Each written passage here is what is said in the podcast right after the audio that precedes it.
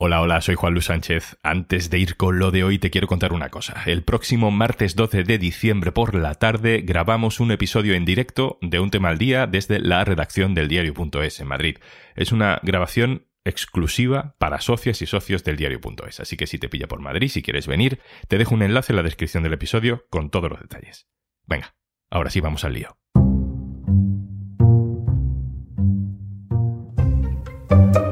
Una serie de directores de culto recupera la historia del primer fenómeno viral ultracatólico. Un grupo de niñas sin edad, inquietantes, cantando canciones ridículas que no podías dejar de tararear. Soy Juan Luis Sánchez. Hoy en un tema al día, Flos Marie, las mesías del ultracatolicismo friki. Una cosa antes de empezar. Un tema al día te regala 45 días gratis de Podimo. Descárgate la app y regístrate en podimo.es barra al día. Como una loncha de queso en un sándwich preso, te sientes sin sosiego entre la duda y el miedo. Si gritas no puedo. María López Villodres, compañera, hola. Hola, Juanlu. Una buena estrategia. Amén. Decide qué quieres hacer. Entonces reza y confiesa Dios ejercerá su poder. Amén. Sí, amén. ¿Qué estamos escuchando? Pues esto que estamos escuchando es una canción que se llama Amén, que es del grupo ahora extinto Flos Marie, al que conocimos hace ya casi una década, y que como hemos escuchado, podemos intuir por su letra, tiene un mensaje religioso. Cuando escuchamos esta canción por primera vez no lo sabíamos, pero esta es la primera o la más conocida de decenas de canciones que este grupo de pop eh, cristiano ha publicado a lo largo de los años. Pues vamos a escuchar otro fragmento de otra canción. Viva el Papa. Es quien tiene las llaves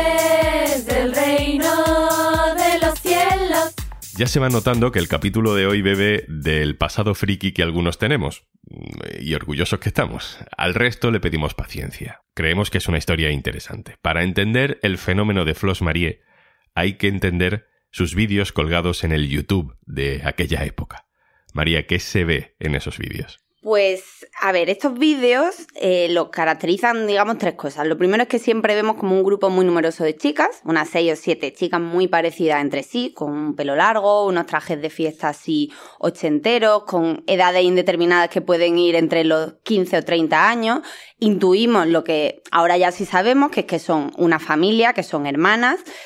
Y luego todos los vídeos tienen también un corte muy casero, ¿no? Y se mezclan exteriores rurales con elementos como rústicos, con espacios interiores que, igual que sus looks, también nos parecen como más anticuados a la época en la que los vimos por primera vez y ahora que los vemos 10 años después, más anticuados todavía. Y el otro factor que tienen en común todos los vídeos es ese mensaje religioso de vocación evangelizadora y que también sabemos, porque así ellas mismas los cuentan, tanto en los comentarios de los vídeos como a través de su web, todo esto surge con la intención de hacer una promesa a la Virgen María para que cure a su madre de un cáncer que padecía cuando publican estos vídeos por primera vez. Yo no sé si me lo preguntaba, creo que no, cuando veía estos vídeos, pero ahora sí me lo pregunto, María. ¿Qué sabemos realmente de esta familia? Bueno, ahora sabemos bastantes más cosas de esta familia. Ellas son la familia Bellido Durán, son 14 hermanos en total. Sabemos que es una familia ultra religiosa que vivía en Girona. Y cuando empezamos a conocer sus vídeos, empezamos a conocer también un poco de dónde viene todo ese universo paralelo propio que habían creado. Sabemos que su madre, que se llamaba María Josefa, que falleció en 2015, había creado una página web católica que se llamaba Católicos Online y que a partir de ahí, pues no solo surgía el grupo de música, sino que había como todo un entramado de páginas web alternativas en torno a, a la divulgación católica que incluía desde un canal de televisión propio a un servicio de dating para solteros católicos. Más tarde crean incluso una firma de ropa y bueno, pues rascando y escarbando en internet vemos que llevan años publicando contenido de corte católico en, redes. No es que durante todos estos años hayan mantenido la fama que tuvieron en aquel momento, pero ahora hay algo, ha surgido algo que ha resucitado la historia de Flos Marie.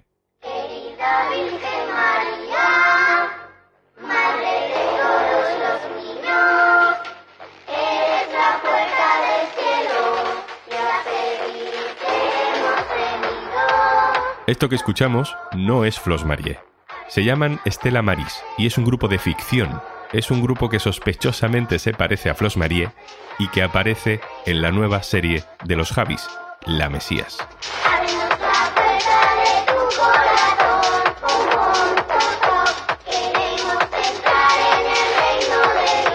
Este temazo que estamos escuchando está compuesto en realidad por el grupo Hidrogenés, que es un grupo que existe, pero para darle repertorio a ese grupo ficticio Estela Maris, que está basado clarísimamente en Flos Marie, aunque los autores de la serie no puedan reconocerlo para protegerse legalmente.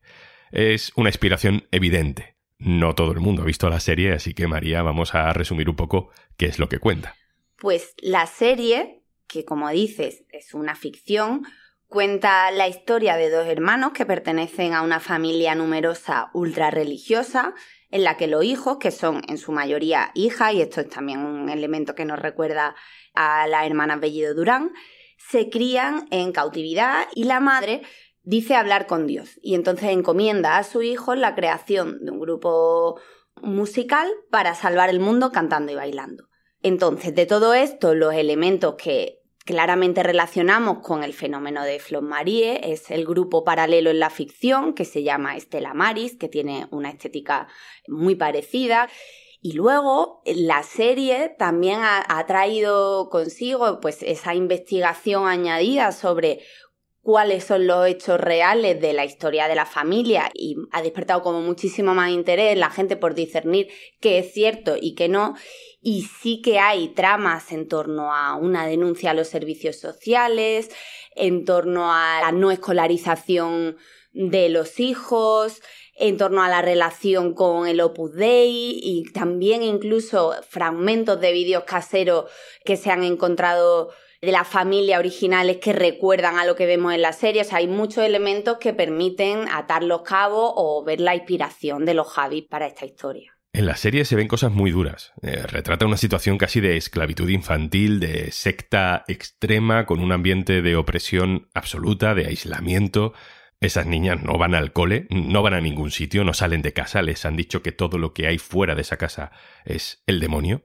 En fin, yo no sé cuántos delitos se, se acumulan ahí, lo que nos lleva a preguntarnos si sabemos qué es cierto y qué no es cierto en el, en el caso real de Flos Marie, de los Bellido Durán. Bueno, pues lo que sabemos es que efectivamente existieron dos denuncias. La primera fue en 1997 eh, y esas denuncias eh, acusaban a los padres de tener a, a sus hijos en una situación de maltrato, de tenerlos sin escolarizar, de tenerlas aisladas del mundo.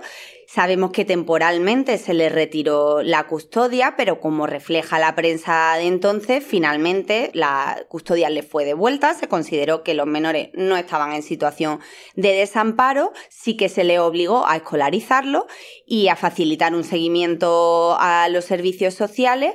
Esto, digamos que quedó zanjado y ellas han seguido haciendo una vida normal.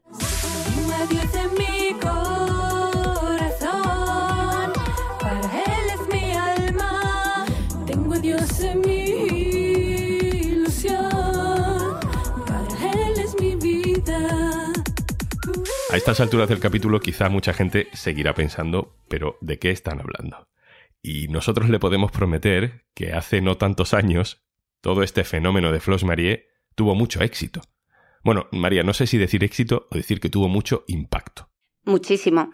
Sí, cuando aparecen, bueno, pues lo primero es que se hacen completamente virales por la extrañeza que genera, por la singularidad de lo que estamos viendo, que no terminamos de entender esos looks, esas canciones, ese mensaje. Pero cuando se empieza a descubrir que no, que, que son reales, que es una familia de Girona, que son las hermanas Bellido Durán y que no hay ni publicistas ni intención comercial ninguna a priori, pues la gente se obsesiona aún más porque quiere saber quiénes son, de dónde salen y por qué hacen esto. Para analizar ese éxito o ese impacto, nos podemos preguntar, por ejemplo, si tiene algo que ver con esa faceta religiosa. Es decir, si todo esto conecta de alguna manera con los inicios de este fenómeno de ultracatolicismo pop que vivimos ahora, que se vive ahora, eh, con grupos como Hakuna. Que seamos todos uno como el Padre y tú sois uno. ¿Fueron Flos Marie algo así como hijas de la catequesis clásica y madres de Hakuna?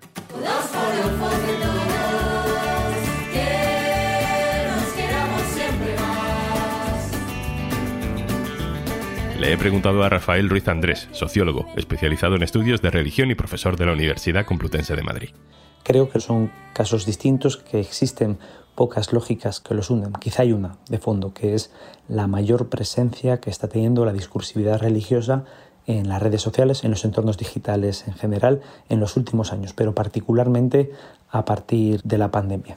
Pero más allá de estas lógicas digitales, creo que constituyen eh, situaciones muy distintas. Por un lado tenemos el caso de Hakuna, que efectivamente en esta situación sí que encontramos un claro apoyo de la institución católica, se han reunido con, con el Papa, fueron los teloneros del Papa Francisco en las recientes JMJ de, de Lisboa y tienen una amplia aceptación por sectores de la comunidad católica. Eso por un lado. En el caso de las Flos Mariae, creo que es distinto, porque el apoyo por parte de la institución católica y de los sectores católicos en general es, al menos explícitamente, es mucho más, mucho más reducido y de hecho en varios medios católicos se han arrojado sombras sobre las circunstancias de fondo que acompañan al caso de las Flos Mariae.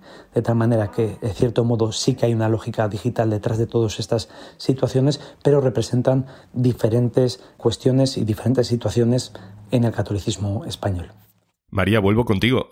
Entonces, Flos Marie triunfó en Internet, se viralizó, y sin embargo no tenemos muy claro que el triunfo se deba a un fervor religioso popular repentino en redes sociales. Y si no fue por eso, ¿por qué lo petó? Bueno, pues yo creo que principalmente por lo raro, por la extrañeza que generan, por su singularidad, por esa estética anacrónica o incluso desfasada, por toda la narrativa familiar, por lo serias que son con su convicción y porque nunca han salido de eso. O sea, todo eso pues ha generado una narrativa potente y un interés añadido que se suma pues a, a, esas canciones que también no nos suenan a nada que hayamos escuchado antes y a esa estética tan potente. Ahora que hablas de lo raro, de lo extraño, el fenómeno también me recuerda un poco a otras cosas que en realidad también veíamos en aquel momento en televisión.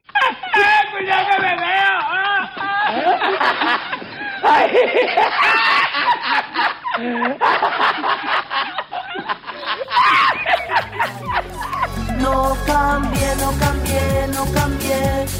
No cambié, no cambié, no cambié. Sigo siendo la misma, pero ya no sufro por tu querer. María, si no es por fervor religioso y es por esa extrañeza que también nos provocaba el Risitas o Tamara, ¿no? A lo mejor una sensación personal, ¿no? Eh, había ahí una parte de, de que nos estábamos riendo de ellas. En realidad era un éxito involuntario. Ellas creían que su éxito era religioso, pero en realidad yo creo que la mayoría de la gente que disfrutábamos viéndolo éramos ateos y, y nos reíamos de ellas. Bueno, no sé si nos estábamos riendo o no todo el mundo, pero sí que entiendo lo que quieres decir y es que esto puede venir en cierto modo de algo que ha estado muy presente en la cultura popular española y que ha tenido mucho calado, que es la espectacularización de los frikis. O sea, nosotros hemos crecido con una televisión a mediados de los 90 y principios de los 2000 en los que había programas como Esta noche cruzamos el Mississippi o como Crónicas Marcianas y más tarde Hotel Glam, que sí que se caracterizaron por generar horas y horas de contenido en torno a personajes de los que con el paso del tiempo hemos entendido pues que que se estaba haciendo burla y ahora entendemos que ha habido incluso comportamientos pues dañinos para estas personas o comportamientos abusivos. Entonces, sí que creo que hay como ese trasfondo, que algo como que está en el ambiente de la cultura popular, pero en el caso de la Flor Marie, también por los seguidores con los que he podido hablar, realmente hay una fascinación más genuina y no es tanto desde la mofa, sino desde ese querer saber y desde una curiosidad hacia el, el porqué de todo, de todo esto y de toda su historia. La última pregunta, María. Eh, tiene pinta de que tú no te has informado de esto durante los últimos 15 días para poder escribir y, y hablar hoy conmigo. Eh, ¿Por qué te fascinó Flos María en su momento. ¿Cómo analizas ahora mismo aquella fascinación? Pues básicamente porque no entendía nada de lo que estaba viendo, no, no entendía ese universo paralelo, pero a la vez esas canciones no podía parar de escucharlas o tararearlas porque además también generaban como una complicidad en el mundo internetero de seguir investigando juntos, de seguir consumiendo ese contenido y porque sin duda es algo que ni en las mejores ficciones, o sea, que ni, ni un ejército de publicistas podrían crear una historia tan completa y tan jugosa. María López Villodres caza tendencias en el diario.es. Gracias, compañera. A ti.